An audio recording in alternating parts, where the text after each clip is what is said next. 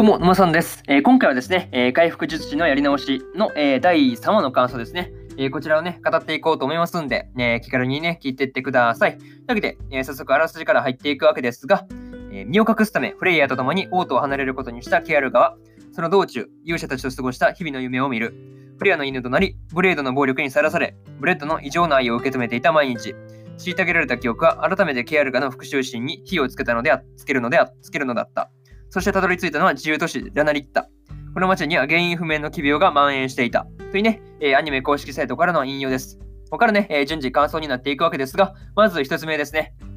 えー、キアルガの悪夢というところで、えー、キアルガがですね、まあ、一周目の時のことをまあ思い出して、まあ、悪夢としてね、まあ、思い出すわけですが、まあ、なかなかね、その相変わらずの人さですよね。うん、まあまあ、なんていうんだろうね、なんか原点回帰した感があって、なかなかね、うん、なんていうんだろう、それはそれで楽しかったっていうかね、まああるんですけど、まあなかなかね、あまあ、キャルガの状況、キャルのね、まあ、状態としてはなかなか、うん、広かったものがあったなというふうにですね、えー、思ったりしました。はい。まあ、フレアね、まあ、フレアは、えー、薬を使って、そのキャルを、まあ、いじめ抜いたりして、まあ、このあたりはですね、なかなか本当にね、まあ、鬼畜の所業というかね、なかなか、うん、見ていてね、うわーって感じだったんですけど、なかなかね、あの、ケールがね、その特にあの、玉金をね、まあ、蹴られるところですよね。うん。この辺は正直すごい見てられなかったなというところがね、えー、ありました。はい。まあ、そのね、あの、フレイヤーとの、まあ、一幕ですよね。まあ、これをそのね、まあ、ブレイドに、まあ、そうですね、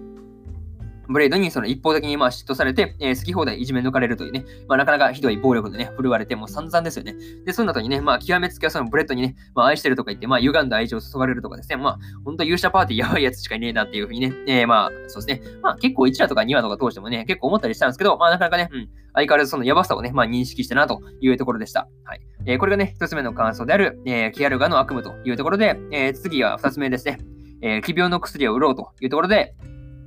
えー、ケアルガとね、フレイヤーがたどり着いたその自由都市ラナリラナリッタですよね。まあまあ、なかなかね、変な病気がすごいね、流行っていたというところで、えー、原因がね、その水だというのが、まあなかなかね、その辺すぐにわかるそのケアルガの翡翠感ですよね。うん、いや、これ本当そうですね、なかなか便利だなというふうにですね、えー、思ったりしました。はい。まあ、あとね、あの、個人的にその一番、一番ね、あの、使い勝手良さそうだなというふうに思ったのが、あの、錬金術ですよね。いや、これがすごい使い勝手いいなというふうに思って、あの、抗体からね、その解毒薬作ったりとか、うん、なかなかね、その辺作れたりしてたんで、いや、本当今後もね、何かとなんか活躍しそうなね、なかなかそうですね、技というかね、うん、なかなかそういうスキルだなというふうにですね、思ったりしました。はい。まあ、あとですね、あの、完成したその解毒薬をですね、えー、商人に売るまでですよね、まあ、ここまでのその流れがすごい手際が良くてですね、うん、実に速やかですごいなんか関心というかね、すげえなーっていうふうにね、えー、見ていて思いました。はい。えー、これがね、二つ目の感想である、えー、奇病の薬を、奇病の薬を売ろうというところですね。はい。で、次は三つ目ですね。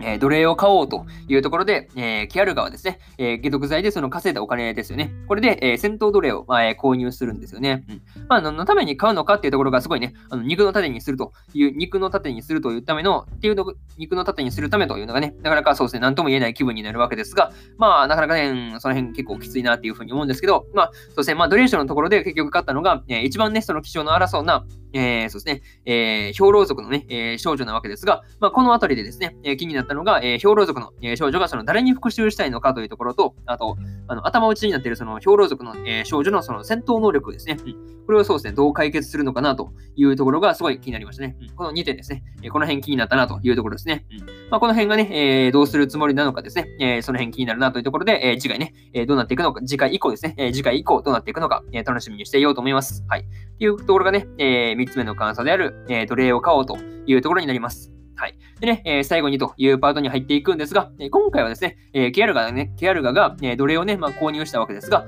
まあね、その兵糧族の少女の、えー、過去と、過去の話とか、まあ、その辺がね、えー、次回で明らかになってくるのかなとかね、えー、その辺がね、まあ、どうなっていくのか、ね、楽しみだなというふうにですね、思ったりしました。はい。まあ、あとね、あの、ラストですり替えたケアルがですね、まあ、えー、レナードだというふうなところがね、えー、バレていたわけですが、まあ、これによってね、そのどんな影響をね、まあ、そうですね、及ぼして、まあ、どんな影響が出てく、影響が出てくるのかなというところもね、えー、すごい気になるんで、えー、次回の話が、えー、どうなっていくのか、えー、今からね、楽しみだなというところで、えー、今回の、えー、回復術師のやり直しの、えー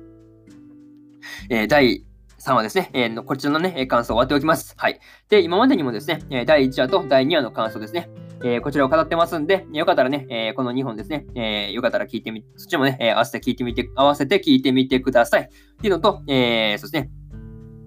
なかなかね、あの放送回遡っていくのがけ、遡っていくのが結構手間だと思うんで、えー、私、沼さんのツイッターではですね、えー、放送回をね、あの見やすくまとめたツイートをしてますんで、よかったらね、えー、こちらの方もね、えー、きまあね、見てもらえれば、えー、格段と、えー、探す手間が省けるかなというふうにですね、えー、思うんで、よかったら見てみてください。えー、ツイッターのリンクは概要欄に貼っておきました。はい。で、えー、今日は他にもね、3本更新しておりまして、えー、魔術師オーフェンはぐれ旅の、えー、キムラック編の第1話の感想と、えー、のんのんびよりノンストップの第3話の感想と、えー、ウィクロス D3 話の感想ですね。えー、この2本、えー、2本じゃない、この3本を、えー、更新してますんで、よかったらね、えー、そうですね、他の3本も、えー、本編も見たよって方よかったら、えー、聞いてみてください。っていうのと、えー、明日ですね、えー、明日は4本、明日もね、4本更新するんですが、えー、ドクターストーンの2期の、えー、第3話の感想と、えー、天地創造デザイン部の、えー、4話の感想、えー、そしてですね、えー、五等分の花嫁2期の、えー、第4話の感想と、えー、例えばラストダンジョン前の村の少年が序盤の街で暮らすような物語の第4話の感想ですね。えー、この1、2、3、4とね、4話、こうえー、そうですね、4本ね、えー、更新しますんで、よかったらね、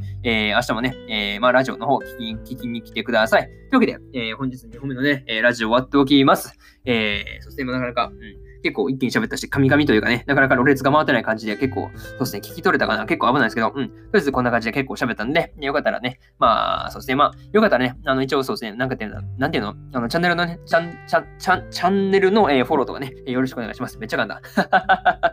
めっちゃ簡単ね、これね。うん、チャン、チャンネル、チャンネルになってね、チャンネルのフォローよろしくお願いします。はい。まあね、まあまあ、フォローとかというかね、まあ聞きに、聞きに来てもらえれば、うん、何よりなんで、えー、まあね、えー、聞きに来てください。というわけで、終わっておきます。えー、以上、えー、沼さんでした。えー、それではね、えー、皆さん、良い一日を。